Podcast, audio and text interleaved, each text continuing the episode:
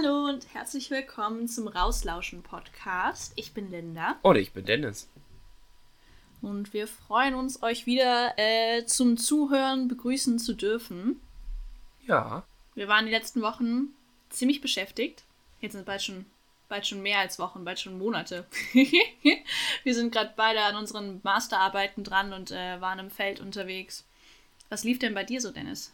Ja, ich bin ähm, am Feldberg unterwegs und beobachte da Vögel und wie sie genau die Raumstrukturen des Feldwerks nutzen. Also was sind so besondere Ecken, die sehr wichtig sind, beziehungsweise welche sind vielleicht weniger wichtig.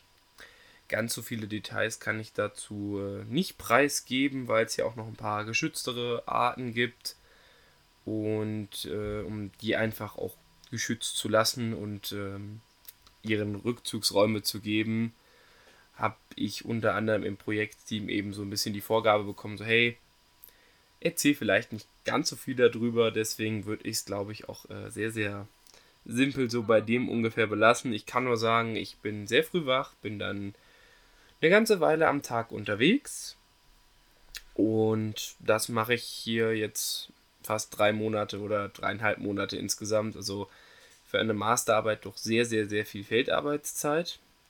Mhm. Und ja, mittlerweile bin ich hier im Punkt, wo es ein bisschen schlaucht. Und äh, ja, deswegen ist alles ein bisschen stressig im Moment und alles ein bisschen aufwendiger und auch organisatorisch etwas schwierig, weil man immer irgendwie zum Feldberg pendelt und hier aber ja auch nicht all sein Lebensmaterial hat. Mhm. So Dokumente und alles und Drucker und hast du nicht gesehen. Deswegen ist das alles ein bisschen knifflig. Aber wie ist es denn bei dir? Du bist ja auch äh, viel unterwegs gewesen und auch jetzt gerade sehr viel noch am Tun und Machen. Was, was treibt ja. dich um? Ähm, ich war die letzten oder seit äh, Ende April am Bodensee beim NABU Bodensee Zentrum und ähm, habe Untersuchungen gemacht zum Fortpflanzungshabitat der sibirischen Winterlibelle dort am Bodensee. Beziehungsweise ich war dann äh, in verschiedenen Schutzgebieten am Untersee eigentlich nur unterwegs. Ähm, und ja, es war sehr schön. Also ich bin jetzt schon wieder zurück und wieder ähm, fest in Freiburg. Ähm, aber ja, es war sehr schön. Auch sehr viel, sehr viel Zeit draußen und äh, wie das so ist am Anfang. Die Pläne, die man am Anfang hat, äh, funktionieren nicht. Und ähm, dann schmeißt man es irgendwie um und dann, dann klappt es irgendwie doch. Aber ähm, ja, ich habe auch viele Libellen gesehen, auch viele sibirische Winterlibellen. Das ist schon mal sehr schön, weil es ähm, eine vom Aussterben bedrohte Art ist. Also war auch gar nicht, gar nicht unbedingt sicher, wie viele Tiere ich äh, überhaupt würde sehen können. Aber ich hatte Glück. Und ähm, ja, ich bin sehr gespannt, wenn ich dann die Daten auswerte, was dann tatsächlich bei rumgekommen ist, um also ja, ob tatsächlich etwas dabei rumgekommen ist. Ähm, aber es war sehr schön. Und zwar, ja, ich hatte eine ziemlich gute Zeit am Bodensee. Aber ich muss auch sagen, so nach fünf, sechs Wochen hat, hat mir meine Arbeit dann auch gereicht. Dann wollte ich auch wirklich erstmal ein bisschen Pause machen. Auch wenn draußen rumlaufen und Pflanzen kartieren super schön ist, aber ja, irgendwann. irgendwann braucht man mal was Abwechslung. Ja, jetzt hast du gerade schon das äh, Thema eigentlich der Folge ein wenig angesprochen. Das war ein sehr schöner Übergang und zwar Kartieren. Denn ähm, wir haben uns da jemanden herangeholt, ähm, nämlich Kira. Kira wird sich gleich genauer auch noch im Interview vorstellen und ich kenne Kira jetzt schon viele Jahre vom DJN her und sie ist professionelle Kartiererin bei einem Planungsbüro und hat uns einen kleinen Einblick gegeben, so was zum Beispiel, also wie man vielleicht sogar mit Artenkenntnis Geld verdienen kann und eben auch einen mhm. Beruf finden kann. Ihr Steckenpferd sind jetzt nicht unbedingt die Libellen, sondern sie ist da eher bei mir mit den, mit den Vögeln angesiedelt. Aber sie hat da doch einen sehr umfangreichen Einblick gegeben, was man so alles machen kann, wie man da hinkommt und wie der Ablauf einer Kartiererin ist, beziehungsweise natürlich auch eines Kartierers. in so einem Planungsbüro und wie das alles abläuft. Immer ein bisschen schwerpunktmäßig auf die Vögel gemünzt, aber da gibt es natürlich auch viele andere Artengruppen, über die Kira im Interview auch berichten wird. Ja, ich bin gespannt. Dementsprechend äh, Interview ab.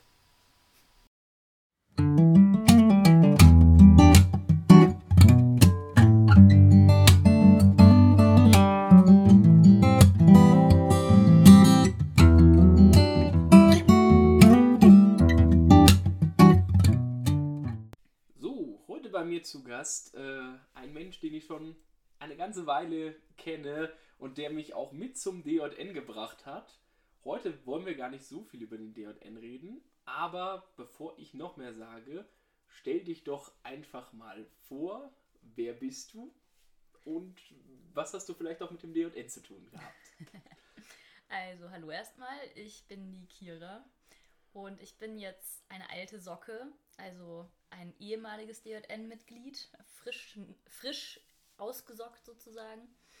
Ähm, ja, ich war relativ lange im DJN, habe ich gemerkt. Äh, es waren acht, acht, Jahre und viel in der Ortsgruppe unterwegs in Freiburg. Ähm, allerdings nicht nur das, sondern dann auch im Hauptvorstand war ich anderthalb Jahre lang Lase, also in der eine Lagersekretärin, die die zwei großen Bundeslager mitorganisiert hat, für alle, die das nicht so gut kennen. Und genau, jetzt bin ich hier bei Dennis im Podcast zu Gast. genau, wir haben dich ja aus einem bestimmten Grund eingeladen, beziehungsweise die Chance genutzt. Du hast ja auch erstmal irgendwie studiert und danach bist du ja beruflich voll durchgestartet, könnte man sagen. Nein, ähm, wir wollten ja einen Doch kleinen, schon. Ja, aber wir wollten ja eigentlich einen kleinen Einblick in dieses große Berufsfeld Planungsbüro und Kartierende geben, was ja doch sehr, sehr weit ist. Und da wäre vielleicht so die erste Frage, jetzt habe ich schon vorweggenommen, du arbeitest aktuell in einem Planungsbüro. Wie bist du dazu gekommen? Wie, äh, wie kommt man von ich habe irgendwas studiert zu ich arbeite im Planungsbüro. Also, äh, das irgendwas studiert äh, ist schon mal ein guter Ansatz. Äh, das irgendwas ist nämlich ziemlich konkret. Es ist irgendwas gewesen. Also in, in meinem Fall Umwelt- und Naturwissenschaften, aber im Planungsbüro kann man auch mit äh, Bio und Landschaftsökologie und den ganzen assoziierten Studiengängen kommen. Ähm, bei mir war so der Werdegang, dass ich ähm, während meiner Bachelorarbeitszeit Connections hatte oder Connections bekommen habe zu Menschen, die in Planungsbüros gearbeitet haben, beziehungsweise vor allem zu einem äh, Selbstständigen. Und mit dem bin ich dann einfach ein paar Mal kartieren gegangen, weil mich hat es natürlich interessiert. Ich stand ja auch vor der Frage, wie komme ich in ein Planungsbüro? Wie macht man das? Was ist kartieren überhaupt? Ähm, ja, genau. Und da bin ich dann so, ich sag mal, da reingekommen und habe dann direkt auch dort eine Stelle gekriegt, erstmal als Trainee. Das war eigentlich ziemlich cool. Da habe ich dann ein ganz oder ein knappes Jahr lang eine Trainee-Stelle ähm, gehabt und konnte einfach wahnsinnig viel lernen, wahnsinnig viel mitgehen, neue Artengruppen kennenlernen und auch die Artengruppe, in der ich jetzt auch höchst oder größtenteils arbeite, eben bei den Vögeln, bei der Ornithologie ähm, nochmal sehr viel vertiefen. Ähm, und so ein, ja, meinen kompletten Fokus letztendlich auch so auf die Naturkunde legen. Ja, magst du vielleicht ganz kurz erklären, was eine Trainee-Stelle ist? Vielleicht ist es nicht allen uns Zuhörenden be bewusst oder bekannt, was genau das ist. Ja, klar, die Trainee-Stelle. Also eine Trainee-Stelle ähm, kennt man vielleicht eher aus dem Forstbereich. Ähm, da gibt es Stellen, die auch als Trainee-Stelle ausgeschrieben sind, was jetzt meine Stelle im Speziellen nicht war. Ähm, eine Trainee-Stelle beschreibt eigentlich eine Lernstelle. Man kriegt nicht so viel Gehalt wie eine normale wissenschaftliche Mitarbeitsstelle oder eine andere Stelle, Fest Festanstellung, sage ich jetzt mal im Großen und Ganzen, sondern es ist eine Lernstelle, wo man einem so wie bei mir auch, relativ viel ähm, mitgehen kann bei Leuten, die Ahnung haben, eben bei den Festangestellten oder in meinem Fall dann den Selbstständigen. Ähm, und kann einzelne Projekte selber übernehmen, wenn man dann schon Kenntnisse hat, äh, kann auch einzelne Artengruppen oder einen Teil von einzelnen Artengruppen ähm, selber kartieren, jetzt in meinem Fall dann. Und hat einfach einen ziemlich großen Einblick in diese ganze ja, Kartierungs-, aber auch gutachterliche Tätigkeit, was ja bei den Kartierungen eigentlich immer mit dabei ist, weil ein Büro, so wie ich jetzt in einem Planungsbüro sitze, das ist ja ähm, nicht ein spezielles Kartierungsbüro, sondern das geht von den Kartierungen über die Maßnahmenplan oder über die Gutachten vielmehr bis hin zur Maßnahmenplanung von irgendwelchen Projekten, je nachdem, was es dann für Projekte sind, ob im Naturschutz oder eben auf der anderen Seite dann eher im Baubereich, ähm, um Ausnahmen, äh, um Ausgleichsmaßnahmen zu planen. Ja, jetzt hast du das Wort Kartierung ganz oft benutzt und ähm, ich fand es ganz schön, weil du ja die Frage selber aufgeworfen hast, was ist denn überhaupt Kartieren? Und an der Frage standst, schienst du ja auch mal irgendwo gestanden zu haben. Vielleicht kannst du sie jetzt auch allen beantworten. Genau, Kartierung, was ist das überhaupt? Also Kartieren heißt eigentlich, ähm, dass man die Umwelt aufnimmt, also sozusagen ähm, im Falle von der Vogelkartierung heißt es, ich gucke, wo singt ein Vogel und zeichne ihn in eine Karte ein. Deswegen Kartierung. Ähm, ein einfach, also es kommt, glaube ich, eher aus dem geografischen Raum, ähm, dass man die Landschaft aufnimmt und auf Karten bringt und dann die umgebende Welt auf einer Karte wiedergespiegelt hat. Ähm, Im Falle von faunistischen Kartierungen, also alle Kartierungen, die mit Tieren zu tun haben, bedeutet das, man setzt ähm, die Tiere, die man sieht, verortet man auf einer Karte und kann dadurch sagen, wo sie vorkommen. Ähm, da geht es meistens darum, spezielle Arten zu kartieren, also auf eine Karte zu setzen. Ähm, häufig, ich bleibe immer wieder bei den Vögeln, weil das meine Aufgabe einfach momentan ist beim Planungsbüro. Ähm, eine Brutvogelkartierung als Beispiel ähm, bedeutet, man schaut, wo die Vögel brüten und setzt diese Brut Zentren, Revierzentren nennt man es auch, ähm, setzt auf diese auf die Karte und hat dann im Idealfall einen ziemlich großen Überblick, wo sitzt welcher Vogel, wo sitzt welches Brutpaar, welche Art brütet hier in dem Gebiet. Ähm, und das ist dann halt relevant für die spätere Arbeit, ähm, ja, zum Beispiel für Ausna Ausgleichsmaßnahmen, um solche zu planen. Aber da kommen wir sicherlich auch später noch dazu in diesem Gespräch. Da greife ich jetzt erstmal noch nicht vorweg. Okay, also wir haben jetzt mitbekommen, man sollte irgendwie sich in Artengruppen auskennen oder diese im Rahmen von einem Trainee kennenlernen. Und dann sollte man sich wohl grundsätzlich anscheinend auch im Gelände ein bisschen orientieren können. Wie sieht denn das aus, wenn du eben Arten auf Karten bringst? Ist es so, dass du dann wirklich noch auf den Karten rummalst, wie man das glaube ich, früher ja sehr viel gemacht hat. Ich habe da wunderschöne Bilder gesehen von, von alten Karten, wo man wirklich tausend Kritzeleien irgendwie hatte und Bleistiftmarkierungen und Pfeile hier und Pfeile dort und äh, dass dann wirklich ja noch viele Abschlussberichte auch von Hand gezeichnet wurden. Noch vor, vor vielen, vielen Jahren gab es das ja mal, bevor es äh, die ganzen digitalen Möglichkeiten gab. Wie sieht denn das heute aus, wenn du so eine ich sag mal, eine klassische Kartierung hast. Also gehen wir morgens raus, gehen wir abends raus, wie, wie sieht da so der, der Standardtag aus oder die Standardkartierung, wenn es sowas überhaupt gibt?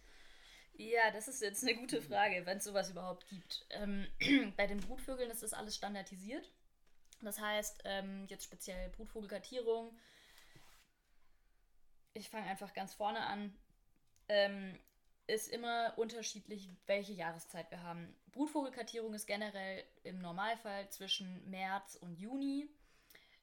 Je nachdem, wenn man noch ein paar andere oder ein paar Arten hat, die noch früher brüten, zum Beispiel Wanderfalke, Keulkrabe, die sind einfach schon im Februar in der Balz im Brutrevier besetzen. Das heißt, da fängt man schon im Februar an.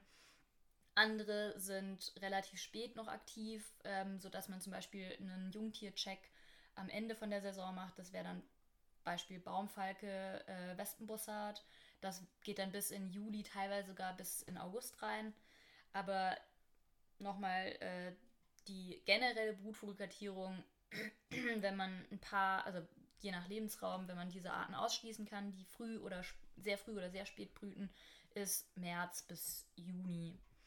Ähm, das ist im Verlauf vom Jahr. Dann hast du die Frage gestellt, wie ist das denn in einem Tag? Wie sieht der Tag denn aus? Das ist auch, also da gibt es auch diese ganzen Regelwerke, wo das dann drin steht, ähm, damit das auch äh, rechtssicher ist sozusagen. Ähm, und da steht dann zum Beispiel drin, eine halbe Stunde vor Sonnenaufgang fängt man auf der Fläche an. Und man sollte eigentlich, oder man da ist die höchste Aktivitätszeit ähm, vom Vogelgesang, sorry, ganz allgemein. Das heißt, ähm, wenn man dann merkt, okay, der Gesang nimmt ab, die Gesangsaktivität, vor allem im früheren Frühjahr, also März, April, das ist dann vielleicht so um 10, 11, da nimmt die Aktivität ab, da hört man einfach nicht mehr so viel und gerade in diesem frühen Frühjahr ist es ja dann auch so, dass die Reviere besetzt werden und dass das meiste ist, was man mitkriegt, dass man die Gesänge hört. ähm, Im Verlauf orientiert sich das dann auch ein bisschen nach hinten. Also gerade so im ja, Mai und vor allem auch Juni ähm, werden die Jungtiere gefüttert, die dann im Verlauf der Zeit geschlüpft sind oder ausgebrütet wurden. Und wenn die Fütterungsphase ist, dann ist generell nicht mehr so viel Gesang. Das heißt, die ganze Aktivitätszeit verschiebt sich so ein bisschen nach hinten und man kriegt eben auch noch am, ja, ich sag mal, wenn man ja, eine, zu Sonnenaufgang oder auch vielleicht mal eine halbe Stunde nach Sonnenaufgang ähm, anfängt mit der Kartierung auf der Fläche, was dann in dem Sinne zur gleichen Uhrzeit ist wie davor, eine halbe Stunde vor Sonnenaufgang, weil die Uhrzeit verschiebt sich ja auch immer. Ähm, da kriegt man dann auch ziemlich viel Kenntnisse die man haben möchte, weil, wie gesagt, bei einer Brutvogelkartierung ist das Ziel, dass man weiß, wo die Tiere brüten, dass man das möglichst genau, am besten nestgenau oder höhlengenau eingrenzen kann. Kann man bei den meisten Arten aber nicht machen. Ähm, da kommt es dann natürlich auch drauf an, was es für eine Art ist, aber ich glaube, das ist dann schon wieder zu detailliert jetzt hier für den Podcast, ähm, mhm. wie das aussieht. Und deine Ergebnisse trägst du dann auf Papierkarten ein oder genau. hast du welche Möglichkeiten hast du da? Ähm, es gibt tatsächlich diese Möglichkeit, das immer noch auf Papierkarten zu machen. Bei uns im Büro, wir machen das inzwischen nicht mehr auf Kartierkarten, sondern alles digital. Also wir gehen entweder mit dem Handy oder mit dem Tablet raus.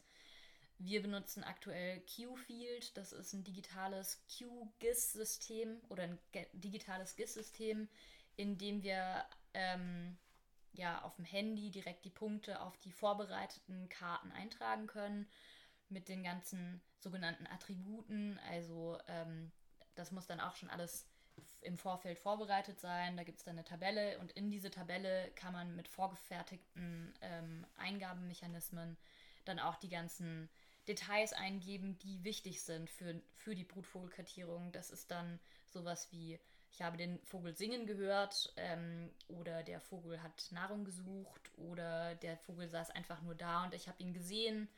Dann kann es auch sein, ähm, dass man ein Geschlecht zuordnen kann. War es ein Männchen oder war es ein Weibchen? Gerade wenn man ihn sieht, ist das meistens ein bisschen einfacher, je nach Art. Ähm, beim Gesang wird normalerweise gesagt, okay, es ist ein singendes Männchen, ein singendes, balzendes Männchen. Muss aber nicht so sein. Auch viele Weibchen singen. Je nach Art ist es unterschiedlich. Ähm, genau. Und wir machen es, wie gesagt, in diesem digitalen Programm. Hat natürlich den Vorteil, im Nachhinein muss man es nicht mehr digitalisieren, was sehr viel Arbeitszeit am PC ist, die einfach dann wegfällt in dem Sinne. Und das natürlich sehr entlastend, vor allem wenn man äh, in der Branche aktiv ist, weil man auch gerne draußen ist und nicht so unbedingt gerne sich am PC ähm, verkünstelt. Mhm. Aber das heißt zum einen, die, die PC-Arbeit gehört dazu und du musst auch ein bisschen fit in, diesen, in diesem QGIS-System sein, damit du dir deine Daten überhaupt erstmal vorher quasi vorbereiten kannst und eben auch später überhaupt auslesen kannst.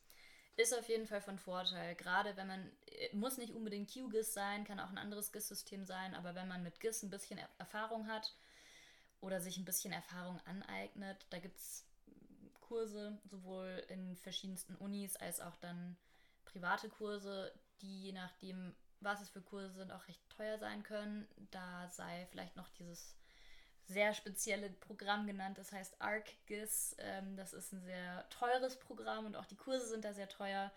Bei der Uni kriegt man diese Kurse meistens, wenn man eine Vorlesung dazu hat, auch ähm, ja, umsonst oder kostenfrei zumindest. Umsonst ist es ja nicht. Das ist ziemlich viel Arbeit, die da drin steckt.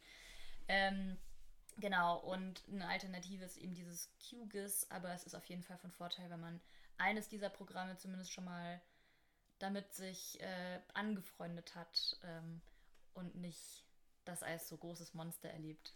Genau, vielleicht sonst, äh, um da auch noch ein bisschen die Einstiegshürde etwas zu reduzieren. Es gibt auch sehr, sehr gute, gerade QGIS-Kurse im Internet, beispielsweise YouTube, gibt es wirklich sehr gute Einstiegstutorials, die einen wirklich mitnehmen von grundsätzlich, wie erstelle ich eigentlich irgendwie so diesen Urhintergrund einer Karte bis hin zu, wie kann man dann verschiedenste Informationen miteinander verschneiden.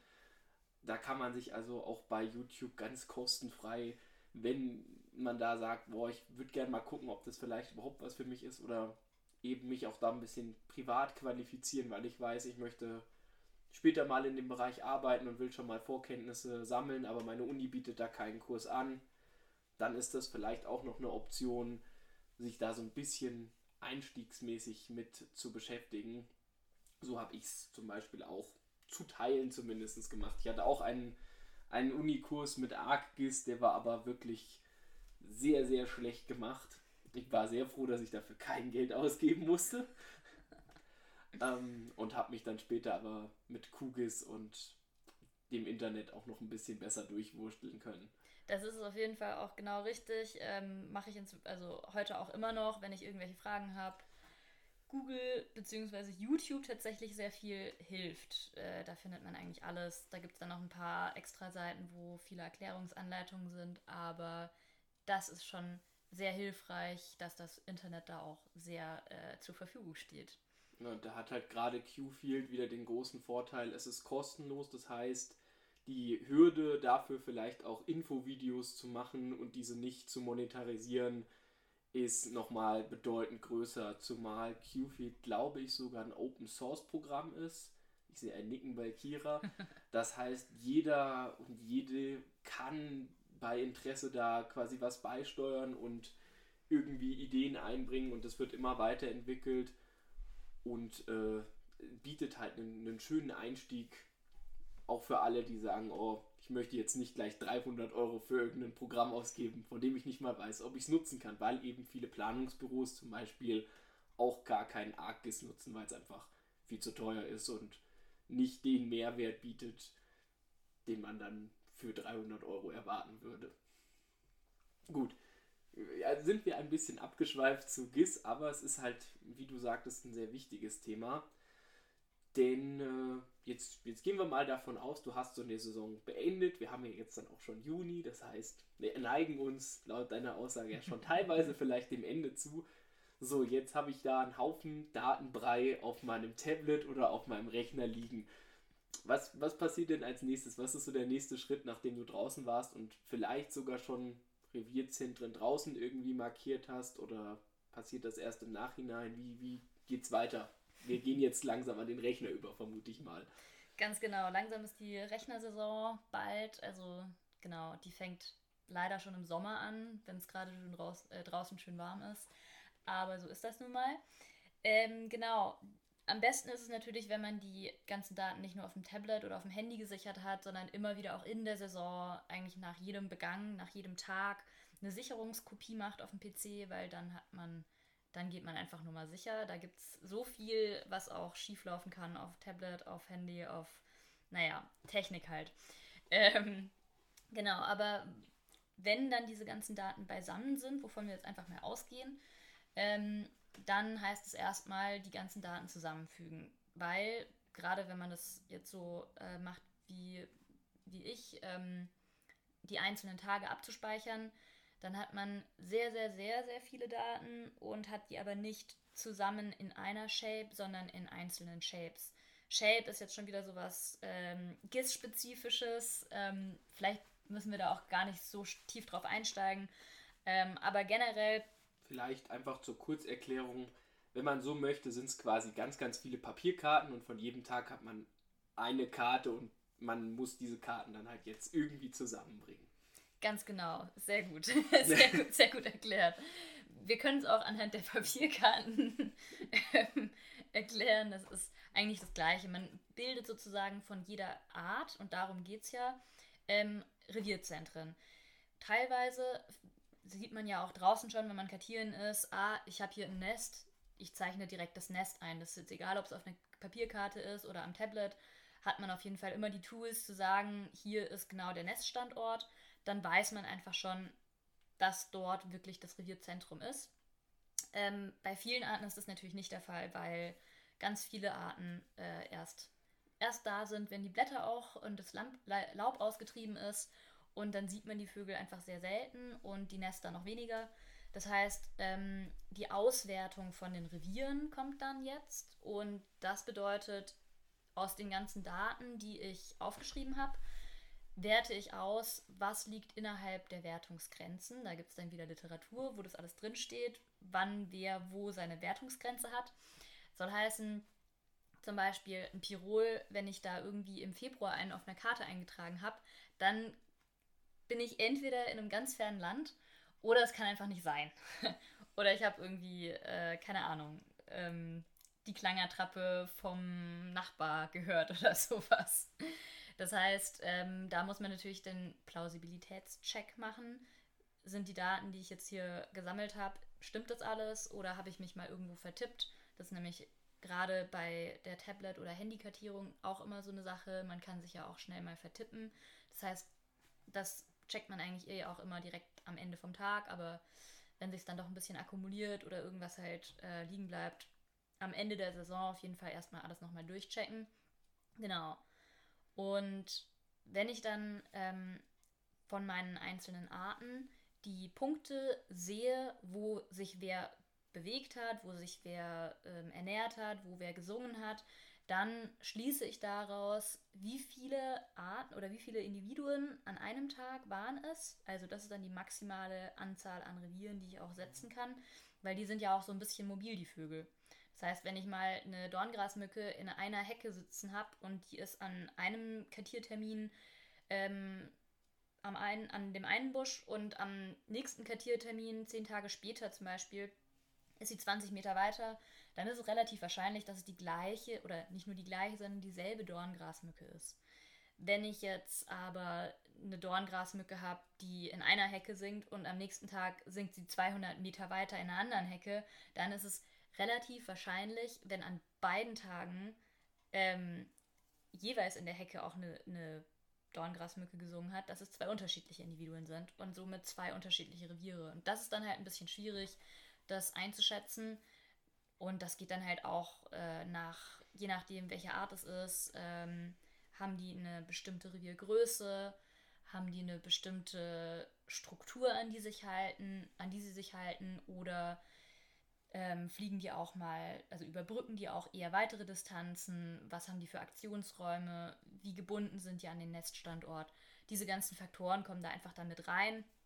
Und dann, ähm, genau, muss man eben möglichst genau die Revierzentren setzen und hat danach auch eine Anzahl, wie viele Reviere und wie viele möglicherweise Bruten gibt es dann dort vor Ort. Und das ist natürlich dann wieder das, was nach der Revierauswertung mit in die ganzen Texte reinfließt, in die Gutachten, die wir dann schreiben. Je nachdem, was das für, eine, für ein Gutachten ist, ist das ein Monitoring zum Beispiel. Da geht es dann darum, wie viele, wie viele Tiere sind auf derselben Fläche anwesend, die schon jahrelang kartiert wurde. Wie ist sozusagen die Bestandsentwicklung?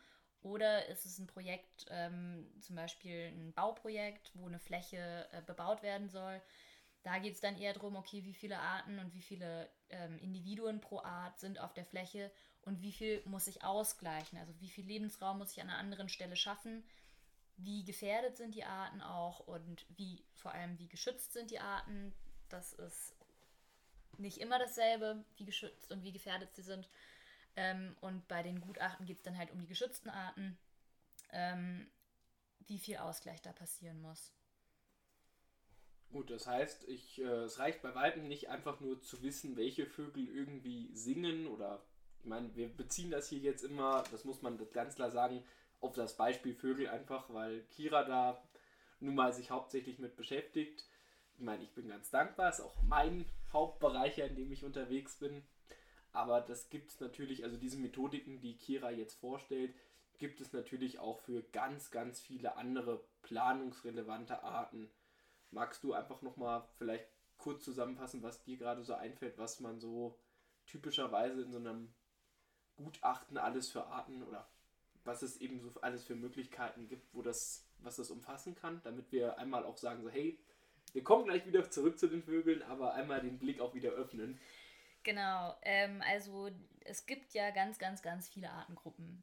Wie du schon richtig gesagt hast, es kommt auf die planungsrelevanten Arten an. Und da sind wir bei einem ganz wichtigen Faktor, weil die planungsrelevanten Arten, die beziehen sich im Normalfall auf die europäisch geschützten Arten und die streng geschützten Arten im Bundesnaturschutzgesetz. Ähm, und je nachdem, welche Arten da drin stehen, sind und welche Potenzial haben auf der Fläche, die bebaut werden soll, jetzt in dem Beispiel, ähm, welche Artengruppen überhaupt untersucht werden müssen. Und ich sag mal, ganz häufig sind da die Vögel natürlich ganz vorne mit dabei, weil sie sind groß, sie sind mobil, sie sind überall, also kommen überall vor, brüten auch fast überall, egal ob wir uns in der Siedlung befinden oder auf der Wiese, im Wald. Die besiedeln einfach wahnsinnig viele Lebensräume. Deswegen sind die eigentlich fast immer mit dabei. Und stehen in den Gesetzen eben auch als besonders geschützte Arten drin. Ganz das genau. Das ist ja immer ein ganz wichtiger Faktor, sonst könnte man ja auch sagen, hey, gibt doch auch ganz viele Insekten beispielsweise, die ja auch fast überall vorkommen, aber bei denen hat man ja ganz oft das Problem, dass man doch irgendwie keine Daten dazu hat oder diese Daten nicht sammeln möchte, weil auf einmal auffallen würde, was vielleicht auf einmal doch alles noch gefährdet ist und man beachten müsste. Ja, genau. Ähm, das ist natürlich der große Faktor bei den Vögeln. Die sind alle in Artikel 1 der Vogelschutzrichtlinie. Das ist eine europäisch, ein europäisches ähm, Gesetz, Schutzgesetz von Vögeln oder eben, ja, habe ich schon verraten, aber sie heißt ja auch Vogelschutzrichtlinie. Von Vögeln für Vögel. so ungefähr. Ganz genau. Ähm, und andere Artengruppen, die jetzt, also um mal wieder den Bogen ein bisschen zurückzubringen auf den roten Faden, ähm, andere Artengruppen, die da mit drin stehen, ist eigentlich auch immer, ähm, oder was heißt immer, sehr häufig sind das Tagfalter. Ähm, relativ häufig, wenn es irgendwo in Fluss- oder Gewässerumgebung ist, sind da Libellen mit dabei. Ähm, dann generell die Lebensräume werden eigentlich immer kartiert. Das sind dann meistens Biotoptypenkartierungen. Ähm, dann haben wir natürlich Fledermäuse, die auch allesamt, äh, die in Deutschland vorkommen, streng geschützt sind sogar. Da bin ich jetzt gar nicht ganz sicher. Die Besonders sind auf jeden Fall alle über das Naturschutzgesetz geschützt. Alle planungsrelevant in dem mhm. Sinne. Ähm, was haben wir noch? Jetzt ver vergesse ich wahrscheinlich die Hälfte. Ähm, Heuschrecken gibt es auch einige Arten, die streng geschützt sind. Ähm, was vergesse ich denn noch? Gibt Dennis es bei der Botanik noch was Spezifischeres oder geht man da eher wirklich, dass man sagt, okay, es gibt diese Lebensraumtypen und davon sind einige eben geschützt und dann sagt man, okay, weil es ein geschützter Lebensraum ist, schützt man damit auch die, die Flora an sich oder gibt es da noch spezifischere Sachen? Weißt du das zufällig, ob es da Detailkartierungen gibt. Ähm. Tatsächlich weiß ich nicht genau, wie es bei der, bei der Vegetation, bei der Flora ist. Ähm, also ich kenne da eher aus anderen Projekten dann, ich sag mal aus dem ehrenamtlichen Bereich, Vegetationskartierungen oder eben auch ähm, Florenkartierungen, wo man wirklich die einzelnen Arten zählt, äh, nicht die einzelnen Arten, sondern die einzelnen Individuen einer Art zählt. Das wird zum Beispiel äh, bei der Mehlprimel gemacht. Ähm, aber wie das, ähm, also bei unseren Projekten sind eigentlich immer nur Biotop-Typenkartierungen. Es gibt dann allerdings auch noch Biotopkartierungen. Das ist wieder was anderes wie Biotop-Typenkartierungen, weil bei den, genau um das mal ein bisschen zu erklären, auseinanderzudröseln, Biotop-Typenkartierung heißt, ich schaue mir eine Fläche an und ähm, schätze ein, was es für ein Lebensraum ist. Ähm, zum Beispiel kann das ähm, eine, in, einer, in einer Offenlandkulisse sein. Da haben wir dann zum Beispiel eine Fettwiese. Und dann hat die Fettwiese auch verschiedene Unterkategorien. Ähm, das ist dann nicht nur eine Fettwiese, sondern vielleicht eine Fettwiese mittlerer Standorte oder eine ähm, Fettwiese trockenwarmer Standorte, je nachdem. Und dann gibt es natürlich auch noch ganz viele andere Wiesentypen. Es gibt dann noch die Magerwiese, was eine, wie man hört, eine magerere Wiese ist. Das heißt, weniger Nährstoffe sind drin, andere Artenzusammensetzung. Daran erkennt man diese Wiese. Ähm, da gibt es dann eben Magerkeitszeiger, die man so nennt, weil sie auf ähm, Flächen vorkommen, die nicht von allem anderen, was schnell wächst mit Nährstoffen, über, überwuchert wird. Ähm, und dann gibt es natürlich auch noch Abstufungen von der Magerkeit. Da gibt es dann bis zum Magerrasen, der ist sehr mager. Da ist dann auch keine geschlossene Vegetation mehr drüber, sondern es ist ein lückiger Bestand. Das heißt, man hat immer wieder auch einfach Bodenstellen, die frei sind. Und das ist aber generell so dieser Lebensraum, der da kartiert wird bei den Biotoptypen-Einteilungen. Und die Biotopkartierung da zoomt man dann sozusagen nochmal ran, eine Stufe näher und sagt, was ist in diesem Biotoptyp denn überhaupt alles vorhanden. Und Biotope, da gibt es dann wieder gesetzlich geschützte Biotope.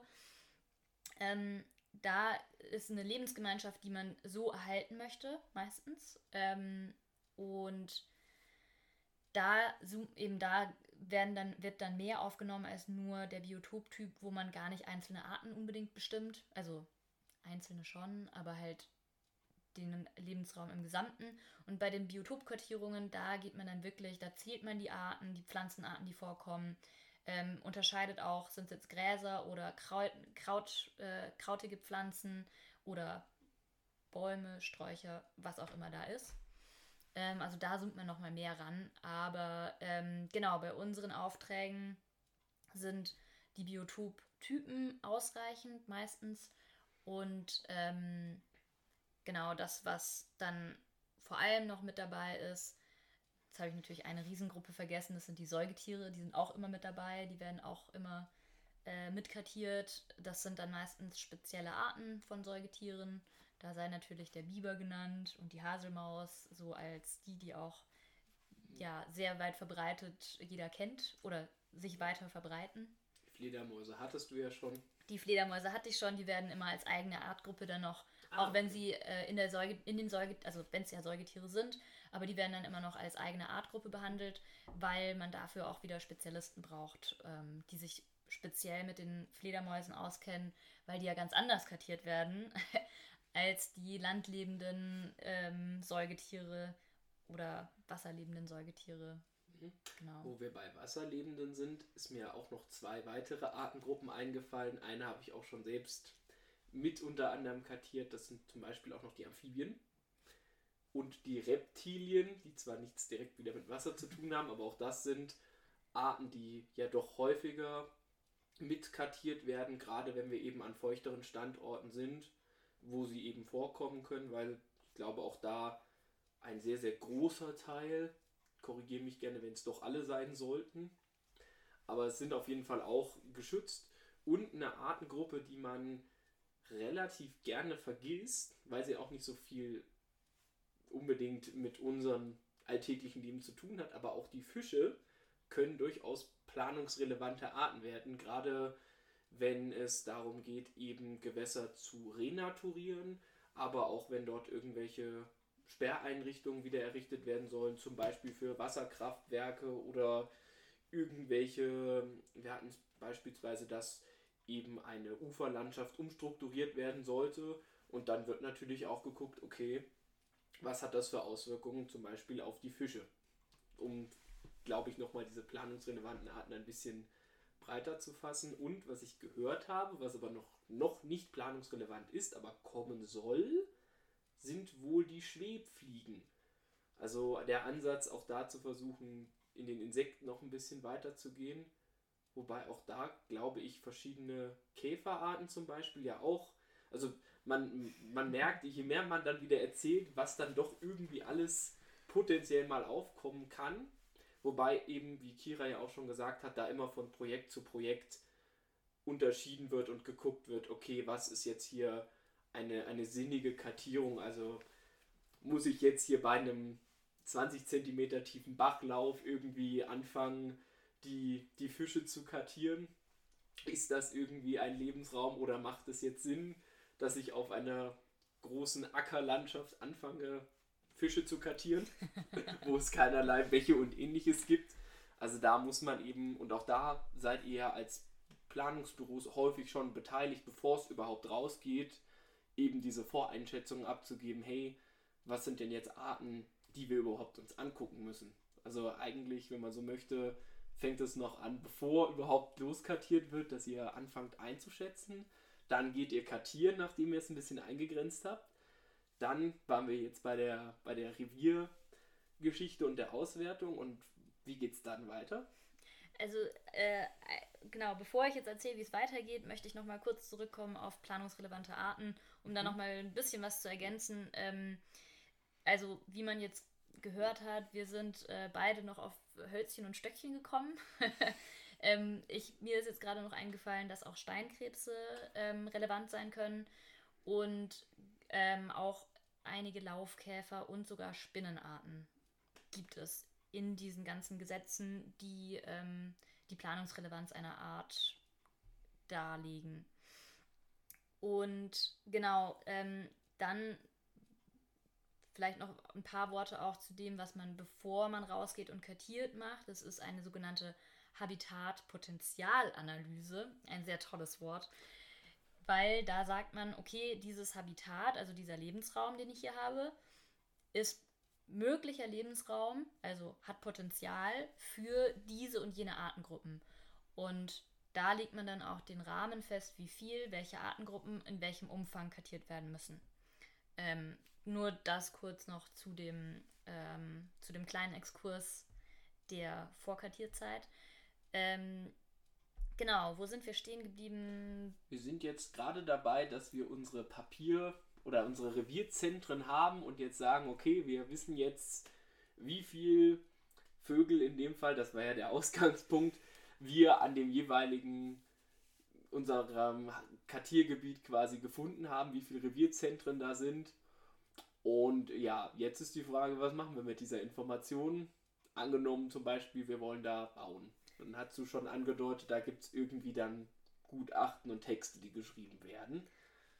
Ganz genau. Ähm, das ist jetzt auch ein super Beispiel, weil es ist natürlich immer die Frage, was, was soll überhaupt passieren auf der Fläche. Wenn wir jetzt davon ausgehen, dass wir eine Fläche bebauen wollen, ähm, dann ist natürlich die allererste Frage, wie viel ist auf der genauen Fläche, die bebaut wird und in einem definierten Radius, den man davor eben auch kartiert hat, wie viel kommt davor? Das sind dann die Anzahl von den Revieren, die man kartiert hat, ähm, die Anzahl von den sicheren Revieren, soll halt, also da gibt es dann auch wieder eine Abstufung, wie es ja bei allem auch unterschiedliche Kategorisierungen gibt.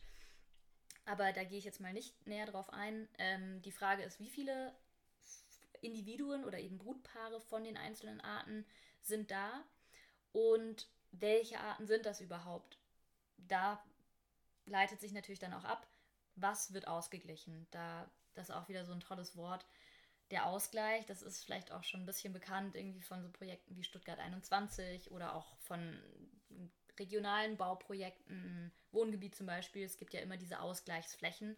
Da muss dann irgendwas ausgeglichen werden. So, was wird da ausgeglichen? Genau das, was natürlich auf der Fläche davor vorhanden war. Also das, was kartiert wurde, muss möglichst in der gleichen Zahl ausgeglichen werden. Ähm, wir haben ja auch schon besprochen, es gibt planungsrelevante Tierartengruppen. Aber innerhalb dieser Gruppen sind ja meistens auch nicht alle planungsrelevant, alle Tiere, oder nicht alle im gleichen Maße planungsrelevant. Das, selbst bei den Vögeln, die ja allesamt über die Vogelschutzrichtlinie geschützt sind, gibt es welche, die sozusagen generell planungsrelevant sind und manche haben dann eine höhere Planungsrelevanz, ähm, sind zum Beispiel teilweise auch kritisch planungsrelevant. Ähm, und genau bei diesen ja, höheren Planungsrelevanzarten, äh, ähm, die auch, ich sag mal, von diesen, da gibt es dann immer dieses, im Bundesnaturschutzgesetz gibt es dann immer den besonderen Paragraph, der eben sagt, dass die Tiere nicht gestört und nicht ähm, getötet und so werden dürfen und äh, dass sie auch in, dass ihre Neststandorte, jetzt im Falle von Vögeln, generell heißt es eben, die Ruhestätten nicht gestört werden dürfen und auch nicht zerstört werden dürfen, während die Tiere nicht da sind. Das geht ja dann eben über die Brutvögel, die einzelnen Revierpaare hinaus, aber dazu später noch mehr. Ähm, aber das heißt, wenn wir jetzt zum Beispiel eine Fläche haben, da waren ähm, drei Girlitze, also drei Girlitzpaare haben wir da verortet. Ähm, wir haben einen Gimpel mitgekriegt, dass der da zweimal gesungen hat und ähm, zwei Blaumeisen. Und zwei Blaumeisen. Dann ähm, fragen wir uns natürlich als allererstes, was haben die überhaupt für Nester? Blaumeise ist ein Höhlenbrüter, das heißt, ähm, die Blaumeise kann man sozusagen ausgleichen oder den Lebensraum von ihr, den Neststandort ausgleichen, indem man einen Kasten aufhängt, einen Vogelkasten, wo die Blaumeise wieder rein kann. Ähm, bei den Girlitzen ist es so, die sind Freibrüter, das heißt, wenn man da noch einen Nistkasten aufhängt, dann bringt es den Girlitzen nichts, weil die bauen ihr Nest eh nicht in den Kasten rein, sondern eben frei in den Zweigen von Bäumen oder Büschen. Das heißt, da muss man den Ausgleich in anderer Form erbringen, zum Beispiel indem man eine Hecke pflanzt oder je nachdem, was es für ein äh, Gebiet ist, was bebaut wird, indem man sich die Frage stellt, müssen die Hecken und Bäume überhaupt weg? Oder kann das da bleiben? Kann sozusagen außenrum gebaut werden? Oder ist es wirklich genau da, wo dann, keine Ahnung, das Einkaufszentrum oder was es auch immer werden soll, hingebaut wird? Und genau, beim Gimpel ist es ähnlich. Der ist auch äh, Freibrüter, das heißt, der ist auch nicht jetzt im, im Kasten. Dann gibt es aber manchmal auch Arten, ähm, die noch mehr als nur den konkreten Nestplatz brauchen. Zum Beispiel bei Schwalben ist es so, wenn ähm, zum Beispiel eine Scheune renoviert wird, ähm, dann heißt es ja erstmal, in der Zeit der Renovierung fallen die Nester von den Schwalben, die in diesem, in diesem Stall drin sind, erstmal weg. Und danach muss am besten ausgeglichen werden, aber das sind dann eben nicht nur die Neststandorte, sondern auch, wenn zusätzlich noch mehr ähm, asphaltiert werden soll, sind es auch Lehmquellen, die dann potenziell wegfallen können. Und dann muss man auch diese sogenannten essentiellen ähm, Lebensraumelemente, ich weiß gar nicht genau, wie der offizielle Terminus ist, aber diese essentiellen Lebensraumflächen, die ähm, essentiell sind für die Brut, die muss man auch erhalten. Und das heißt eben, dass man nicht nur den Brutplatz selber ausgleicht, sondern auch alles, was für den Lebenszyklus des Tieres, egal ob das jetzt ein Vogel ist oder eine andere Art, wichtig sind, um den Bestand zu sichern. Das muss alles mit ausgeglichen werden. Gut, das heißt, man hat dann eine relativ umfangreiche Maßnahmenplanung, je nachdem, was da für ein Vogel eben unterwegs ist und ähm, was der jetzt gerade für Bedürfnisse hat. Das heißt, dann gibt es wahrscheinlich auch sehr große Nachschlagewerke, wo man dann nachgucken kann, weil für die. Durchaus. ich sag mal wahrscheinlich über 100 Vogelarten, die man da so regelmäßig hat, jetzt mal von Ausnahmen abgesehen, äh, die merkt man sich ja wahrscheinlich nicht alle Maßnahmen im Kopf. Ich meine, manche sind natürlich sehr gut merkbar, wie jetzt irgendwie bei Kohl- oder Blaumeisen, dass man da wahrscheinlich mit Kästen ausgleichen kann. Vielleicht stelle ich mir auch vor, dass es bei Spechten vermutlich teilweise ähnlich sein könnte, dass man da auch mit Kästen vielleicht manches probiert, wobei da wieder die Frage dann kommt mit dem Futter und so weiter. Also ich glaube, bis wenn wir das noch vertiefen, können wir daraus wieder zwei eigene Folgen machen. Und zum Thema Ausgleichsmaßnahmen, Ökopunkte, Ökokonto, was wir jetzt alles gar nicht angesprochen haben, weil das auch den Rahmen sprengen würde, da würde ich sowieso total gerne irgendwann mal noch eine, oder würden wir total gerne mal noch eine eigene Folge zu machen, weil das ein sehr brisantes Thema im Naturschutz ist. Du wahrscheinlich auch über deine Arbeit vielleicht auch in Konfliktsituationen manchmal kommst, äh, musst du natürlich jetzt nicht beantworten. ähm, aber das ist ein sehr, sehr heikles Thema, was wir jetzt auch gar nicht umfangreich noch angehen wollen, weil dann, dann wird es gar nicht mehr dann kriegen wir gar keinen Rahmen mehr und wir sind ja jetzt schon bei über 40 Minuten, die wir miteinander quatschen. Das heißt, wir sind jetzt im Endeffekt bei dem Schritt, okay, wir haben die Maßnahmen geplant und kommt danach noch irgendwas? Gibt es da noch irgendwie Rückmeldungen? Müsst ihr da noch Sachen korrigieren oder ist das quasi eure Aussage, ist dann das letzte Wort und wird so umgesetzt? Wie, wie sieht es damit aus? ja, das hätten wir manchmal ganz gerne. Also ähm, das Ganze, diese ganzen Gutachten, die kommen natürlich erstmal auch wieder an die Behörden. Das ist entweder die untere oder die obere Naturschutzbehörde, je nachdem, was es für ein Projekt war. Und ähm, die sagen, die sozusagen die Behörde gibt ihren Segen, das äh, passt so oder das passt nicht so, da muss noch nachgearbeitet werden kriegen wir meistens einfach einen Rücklauf mit ein paar Korrekturen, die wir dann einarbeiten. Wenn es irgendwelche fachlichen Sachen sind, kann man da auch nochmal in die Diskussion gehen. Aber im Normalfall, ähm, ja, planen wir das ja auch so, dass es ordentlich ist und dann kommen da im Normalfall keine großen Rückfragen oder irgendwie fachliche Anmerkungen, die äh, dringend, ähm, ja, die, denn, die, die, die die ganzen Maßnahmen nochmal umwerfen würden. Da ist natürlich dann auch die Frage, wer ist der Auftraggeber? Hat der Auftraggeber das Budget, das so auch machen zu können? Ähm, Im Normalfall ist es so, weil ähm, vor allem, wenn irgendwie was gebaut wird, im Bau, in der Baubranche sind meistens relativ viele Gelder und ähm, die Sachen, die ausgeglichen werden müssen, je nachdem, was es für ein Umfang ist, gibt es natürlich auch Ausnahmen, wie Stuttgart 21 beweist ähm, so von den explodierenden Kosten, aber im Normalfall ähm, ist das doch relativ großzügig mit einkalkuliert. Ähm, das heißt, genau, unser Gutachten mit unseren ganzen Maßnahmen, die wir andenken, dort umzusetzen, wird abgegeben. Im Idealfall ähm, ist natürlich auch immer noch ein Monitoring-Auftrag mit drin, weil um die ganzen Umsetzungen oder die Maßnahmen umgesetzt zu sehen und um die bewerten zu können, ob sie wirklich greifen, ob die Arten ausgeglichen werden, also ob der Lebensraum passt, ob die Arten auch übersiedeln und so weiter. Das, ja, die Arten kommen ja nicht zu uns und sagen, ach hallo, ich bin jetzt übrigens umgezogen, ähm, wohnen dann am dritten Baum hinterm nächsten Acker. ähm, ist natürlich nicht so, sondern da muss natürlich dann irgendjemand gucken, dass das auch ähm, läuft. Und genau, deswegen ist in relativ vielen ähm, Gutachten dann auch ein, ja, eine der Ansatz drin, dass man ein Monitoring empfiehlt. Das muss dann auch nicht beim gleichen Büro bleiben. Das kann dann auch wieder ausgeschrieben werden, wenn ein Monitoring tatsächlich stattfindet. Oder es ist auch immer die Möglichkeit, wenn die Behörden die Kapazität dafür haben, dass ähm, die Behörden sowas, sowas auch überwachen. Das ist auch eigentlich deren Aufgabe. Meistens wird es dann allerdings eher abgegeben, weil in den, gerade in den Naturschutzbehörden einfach super viel Personalmangel ist und die laufend komplett überlastet sind, ähm, so nach meiner Erfahrung.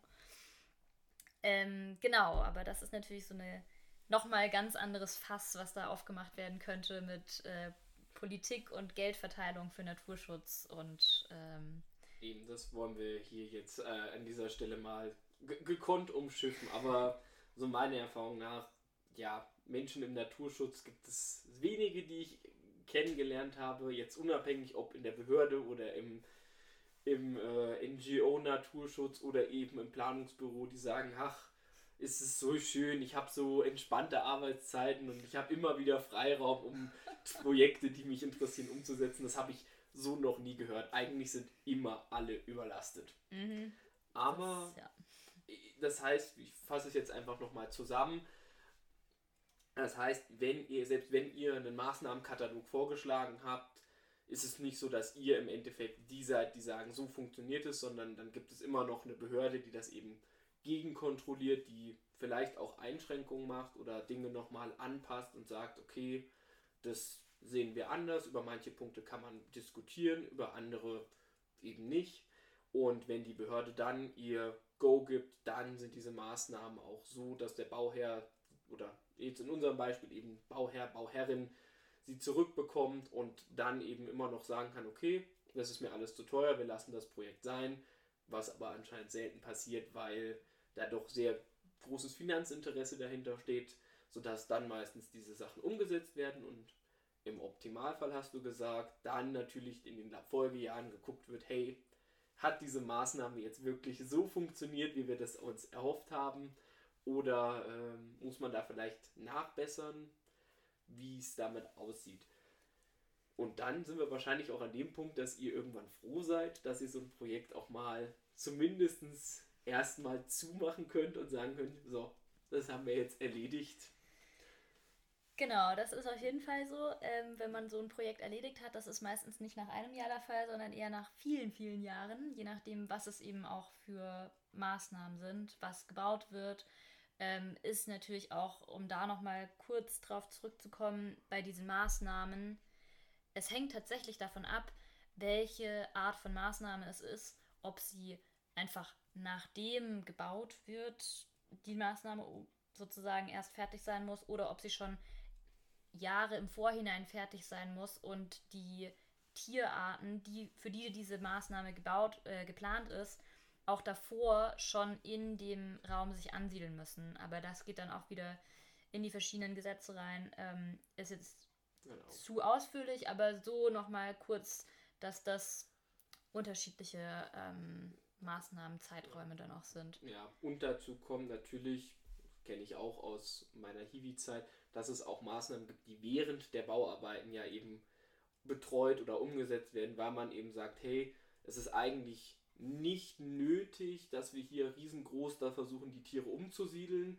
sondern wir müssen halt jetzt für eine Saison einen, einen Ausgleich, einen Umweg schaffen, weil da jetzt gerade eben der ganze Aushub vom, von dem Bau ist, aber der ist ja nächstes Jahr wieder weg und dann kann man diese Fläche komplett zurückerstellen, ohne dass man sie jetzt also versuchen muss, alle umzusiedeln. Auch das sind ja Dinge, die da eben nebenbei passieren, aber ich glaube, man merkt allein bei den Gesprächen und wir versuchen uns da beide so gut es geht irgendwie verständlich zu fassen, weil das echt ganz, ganz arg ins Bürokratendeutsch und auch in so eine, so eine rechtliche Richtung immer wieder abdriftet, weil wir da einfach ganz oft an Gesetzen dranhängen, äh, das so halbwegs verständlich zu machen.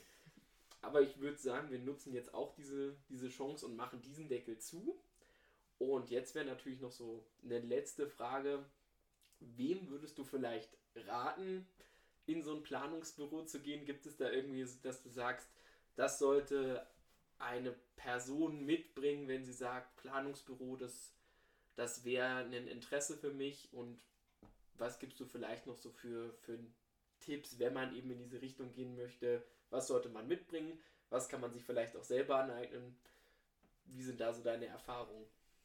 Ja, also insgesamt äh, motiviere ich alle, die irgendwie Lust auf Artenkunde und auf Naturbeobachtung und so haben, sich da zumindest mal ein bisschen Gedanken drüber zu machen, weil es gibt natürlich, solange es, ich sag mal generell, solange es Bauprojekte gibt, haben wir auch einen Job.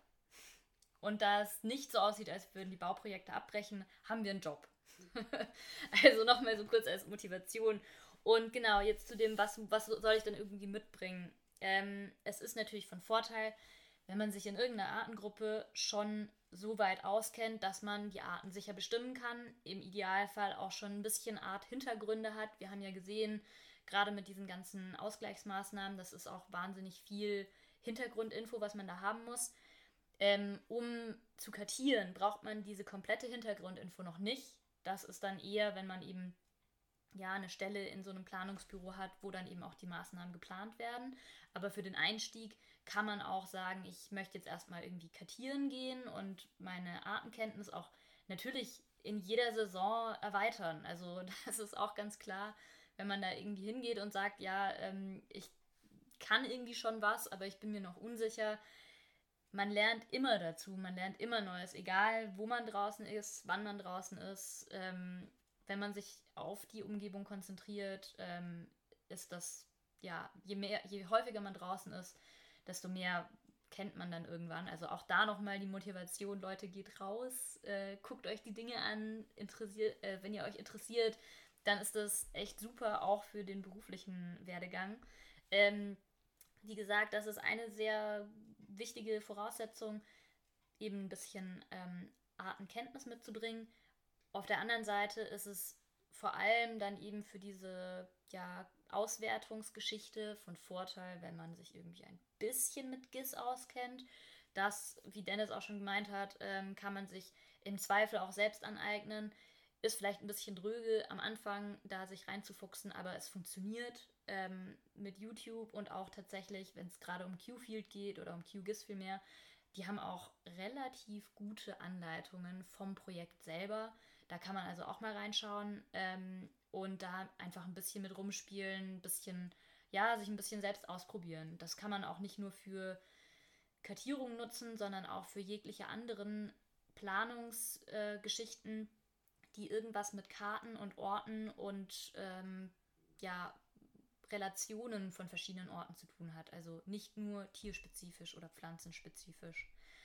Ähm, dann ist natürlich immer gut, wenn man ein, ein großes Interesse ähm, am Draußensein mitbringt, äh, weil jetzt mein Sommer ist meist oder Frühling bis Sommer.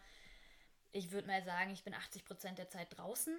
Ähm, je nachdem, was für Projekte natürlich anstehen, kann auch jedes Jahr anders sein. Kann auch sein, dass ich mal 80 Prozent der Zeit die ganze Zeit drinne bin, auch über Frühling und Sommer hinweg.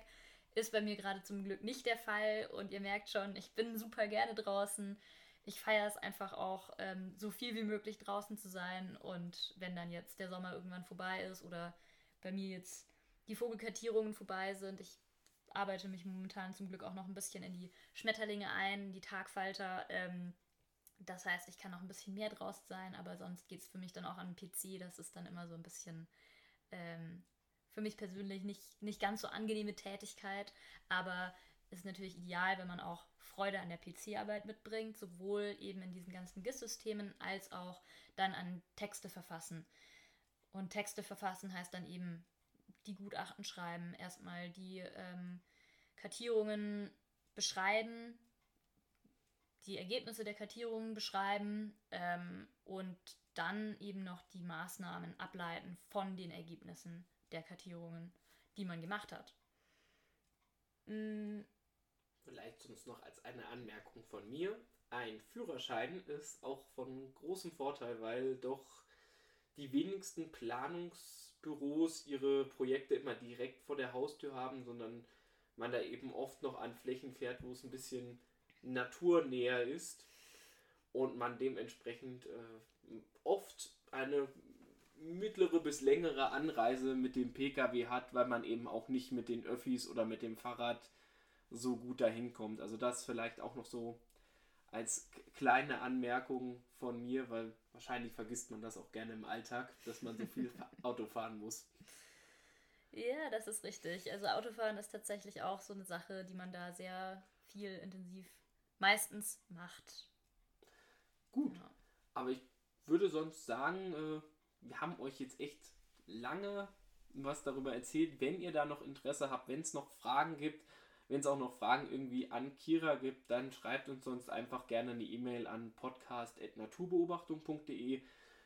Ich leite das Ganze dann an Kira weiter und äh, gebe euch dann gerne dazu noch Antworten. Ansonsten würde ich an dieser Stelle nochmal vielen herzlichen Dank sagen, Kira. Schön, dass du dir die Zeit genommen hast. Ich hoffe, allen ZuhörerInnen konnten wir ein bisschen die Arbeit im Planungsbüro näher bringen. Mir hat es auf jeden Fall wieder einige Neuigkeiten nochmal gebracht. Und vielen Dank für deine Zeit. Mach's gut. Vielen Dank dir, Dennis, dass du mich hier nochmal eingeladen hast zum Podcast äh, und zum Erzählen. Und vielen Dank auch für dieses Interview.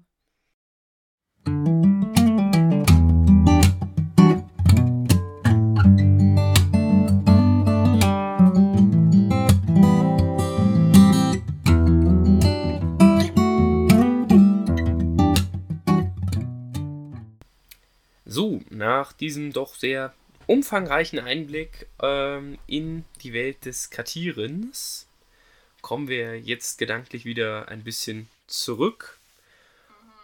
Und ähm, ja, neben, nach diesen vielen spannenden und tollen Informationen, vielen Dank an der Stelle nochmal, Kira. Ja, vielen Dank. Gibt es jetzt leider noch äh, ein paar vielleicht nicht ganz so schöne Nachrichten. Kira, äh, Quatsch, Kira. Linda, möchtest du es, äh, ja, ein bisschen mitteilen, was da, wozu wir uns entschlossen haben, beziehungsweise wie es so aussieht? Ja, also wir haben jetzt äh, seit einem Jahr den Podcast und quasi jeden Monat eine Folge rausgebracht und wir wollen uns jetzt eine Pause gönnen. Äh, wie wir auch schon am Anfang gesagt haben, es ist gerade viel los bei uns beiden. Ähm, deswegen wird wahrscheinlich zumindest die nächste Folge ausfallen. Und dann ähm, schauen wir mal, wie wir weitermachen. und äh, hoffen euch trotzdem dann in wie auch immer verändertem Format ähm, weiter äh, etwas zum Rauslauschen geben zu können. Ähm, genau, also eine mindestens einmonatige Pause und ein bisschen Veränderungen stehen bevor. Genau, also wir können jetzt gerade selber noch nicht ganz genau sagen, wie es dann nach ein, vielleicht sind es auch zwei Monate, äh, das wird sich alles geben, finden müssen. Wie genau es dann aussieht, wer euch dann auch wieder begrüßt, ob das genau diese Konstellation ist, ob sich da in der Konstellation ein bisschen was verändert, ob sich in der Länge was verändert. Ähm, all das sind Punkte, die wir für die Zukunft noch ein bisschen finden müssen. Wir hoffen, dass ihr uns da nicht böse seid und treu bleibt. Mhm. Ihr kriegt auf jeden Fall mit, wenn wir wieder da sind, solltet ihr irgendwie das Ganze verfolgen. Ansonsten empfehlen wir zum Beispiel den Instagram-Account vom DJN. Das ist ab in die Natur. Und äh, da wird es auf jeden Fall wieder eine Ankündigung geben, wenn die nächste Folge dann online ist. Also wenn ihr nichts verpassen wollt, würde ich euch empfehlen, folgt diesem Kanal, weil dann kriegt ihr es auf jeden Fall mit. Ja, entweder das oder abonniert diesen Podcast auf eurer Podcast-App oder in Spotify, was ihr hoffentlich eh schon getan habt, obwohl wir euch bisher ähm, nicht dazu aufgefordert haben, glaube ich. Ich glaube, darum haben wir noch gar nie gebeten. Aber dann kriegt ihr auf jeden Fall auch mit, wenn es was Neues gibt. Ähm, genau. Und ich möchte trotzdem gerne, was heißt trotzdem gerne, das widerspricht sich gar nicht, äh, mit Beobachtungstipps ändern. Und zwar habe ich zwei Tipps ähm, passend zu meiner Masterarbeit, wo ich ja äh, die Libelle beobachtet und äh, Vegetationskartierungen zum Fortpflanzungshabitat gemacht habe. Ähm, zum einen botanischerweise, für alle, die es noch nicht mitbe mitbekommen haben, ähm, entwickeln sich ja jetzt oder ja, in den letzten paar Jahren haben sich mehrere Zertifikationsprogramme äh, entwickelt, um halt ArtenkennerInnen zu fördern ähm, und das irgendwie kontrollierbar zu machen und auch jungen Leuten die Möglichkeit zu bieten, ja, Sachen nachzuweisen und ihr Wissen nachweisen zu können. Ähm, soweit wie ich das mitbekommen habe, ist der Bereich, der bisher am weitesten entwickelt ist, die Botanik. Da gibt es dann auch verschiedene Level. Also wer da Interesse dran hat, schaut einfach mal nach. Botanik, Zertifizierung, äh, dann solltet ihr das finden. Ich weiß, dass in Baden-Württemberg, wo wir jetzt sind, sind die Prüfungen im Juli, glaube ich. Ähm, also wer jetzt noch Zeit, sich vorzubereiten und Zeit, sich äh, das überlegen, zu überlegen, ob man mitmachen möchte. Und gerade blüht ja auch unglaublich viel. Äh, deswegen ja, das genau. ist ein Tipp. Da vielleicht als Info, ihr findet das Ganze eigentlich bei den Naturschutzakademien des jeweiligen Bundeslandes. Da ist dieses Zertifikat angesiedelt. Es gibt natürlich noch diverse andere, aber von dem mit den verschiedenen Stufen, was auch eben zumindest versucht wird, finanziell für junge Menschen noch irgendwie gut zugänglich zu machen, weil solche Fachzertifikate, nenne ich sie jetzt mal, doch gerne auch einiges an Geld kosten. Genau, also falls ihr diese Zertifikate machen möchtet, dann ist wahrscheinlich die einfachste Anlaufstelle einfach bei den Naturschutzakademien eures jeweiligen Bundeslandes mal nach den Terminen zu schauen und den Orten. Gut, du hast noch einen zweiten Tipp für uns mitgebracht, Linda. Genau. Mhm. Genau, und der zweite Tipp ist äh, dann natürlich rausgehen und Libellen beobachten. Ähm, Gerade fliegt sehr viel. Ich war äh, einfach nur am Badesee hier in der Umgebung und habe einen Haufen Libellen sehen können. Es ist äh, leider etwas schwierig, die auf Artebene zu bestimmen, wenn man sie halt einfach nur vorbeifliegen sieht. Ähm, deswegen schlage ich vor, wenn ihr eine Kamera habt, die mitzunehmen. Ähm, oder ansonsten halt einfach ein bisschen raten, versuchen so nah wie möglich ranschleichen zu können. Aber manche kann man auch, manche sind so ähm, besonders gefärbt, dass man sie auch einfach so erkennen kann. Heute hatte ich zum Beispiel eine gebänderte Prachtlibelle gesehen an der Dreisam. Äh, also ja, das ist noch mein genau. Ansonsten mit der Kamera geht wirklich cool. sehr gut was. Also Fernglas geht sonst auch überraschend gut, wenn man. Stimmt, ja klar, Fernglas für Libellen. Ja. Genau, also wenn man da ähm, eins hat, was eine halbwegs gescheite Naheinstellgrenze hat, kann man auch da auf ein paar Meter rangehen und auch dann doch recht sicher bestimmte Arten bestimmen. Vielleicht jetzt nicht jede einzelne, aber was das angeht, geht es recht gut. Falls ihr dafür noch Literatur sucht, nutzen wir das doch für die Eigenwerbung. Dann könnt ihr gerne beim DJ Eden den Libellenschlüssel bestellen. Ist unter anderem von meinem Prof, der sich seit 30 Jahren mit Libellen auseinandersetzt, äh, schwer empfohlen worden. Also ist auf jeden Fall was, was in Deutschland so als eine der mit besten Bestimmungsliteraturen für Libellen gilt. Ich glaube, so viel können wir stolz sagen. Dann könnt ihr den gerne bei uns im Online-Shop bestellen und ähm, eventuell müsst ihr ein bisschen warten. Also seid nicht böse, auch der Shop ist komplett ehrenamtlich betrieben und die Leute haben auch ein anderes Leben, außer äh, dort zu sitzen und zu warten, dass Bestellungen kommen und diese zu verschicken. Also seid nicht böse, wenn es das vielleicht ein bisschen dauert, aber es lohnt sich und es kostet auch, der kostet auch nicht so unendlich viel. Also im Vergleich zu anderer Bestimmungsliteratur ist die DJN-Literatur doch sehr günstig und preiswert. Auf jeden Fall. Genau. Und ich glaube, ansonsten bleibt uns nicht viel zu sagen, außer bleibt am Ball, drückt den Abonnieren-Button auf eurem Podcast, Apps, Browsern, was auch immer, oder und am besten natürlich folgt dem Instagram-Account von Ab in die oder Ab in die Natur. Denn dann wisst ihr, wann wir uns genau das nächste Mal wieder draußen hören. Und ich würde sagen, bis dann, macht's gut. Ciao, ciao. Tschüss.